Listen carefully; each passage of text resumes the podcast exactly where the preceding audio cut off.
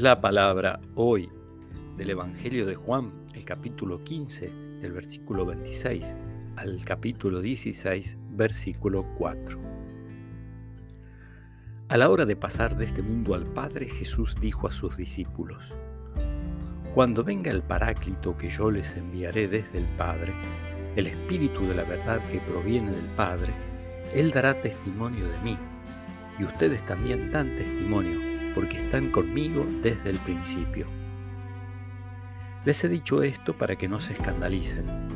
Serán echados de las sinagogas, más aún llegará la hora en que los mismos que les den muerte pensarán que tributan culto a Dios. Y los tratarán así porque no han conocido ni al Padre ni a mí. Les he dicho esto para que cuando llegue esa hora recuerden que yo ya se los había dicho. No les dije estas cosas desde el principio porque yo estaba con ustedes. Palabra del Señor.